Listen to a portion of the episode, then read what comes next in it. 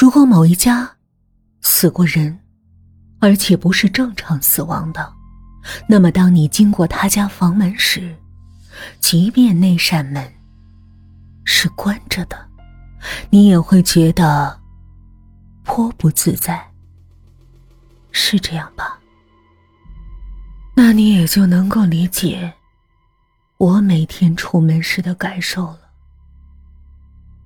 我打开防盗门，通常都会埋着头匆匆走下楼梯，尽量不去看对面那道墨绿色的铁门，因为我感觉它不吉利。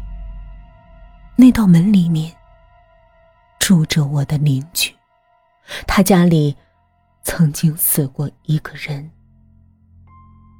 我不光知道他死，我还看到了。他的脑浆，你想想就知道，那有多瘆人。都过去五年了，但那个男人死后的模样，不时的就会在我梦里客串一下。他缓缓的扭过头，鲜红的是血，洁白的是脑浆。在他的头上、脸上模糊一团，他嘴里还呜呜咽咽，不知道嘟囔着些什么。每当我汗津津的醒来，都觉得自己没有理由恐惧，因为他跟我没关系。我还记得五年前他死去的那一天，夕阳把平坦。或凹凸的一切都镀上了金红色。他光着脚，坐在自家阳台的边沿上，就像把脚晃荡在河水里那样，游荡在七楼的虚空里，冲着楼底下越聚越多的人胡言乱语着。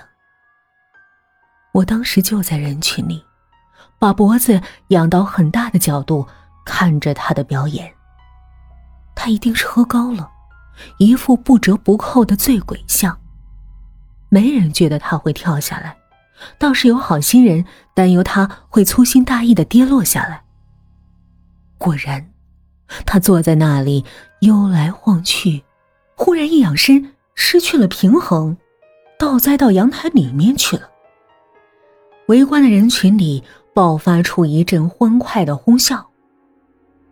可他们的笑声还没有降落，就在半空中转变成了一阵短促的风暴式的惊呼。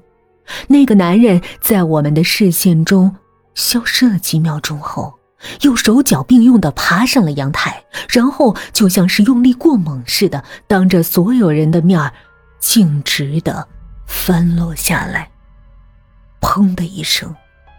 砸在了水泥地面上，人群尖叫着向后退去，瞬间安静下来。我们吃惊的看着一片鲜艳的红色从他的身体下面散溢而出，扩张开去。那个家伙就这样死掉了。留下了一个沉默寡言的女人，是他的妻子。她的年龄顶多三十一二岁，平心而论，挺漂亮的。他不知道为什么，总喜欢穿黑色的衣裳。无论什么季节，我在小区或楼道里碰到他时，他都是一身黑，就像是一块浓缩后的影子。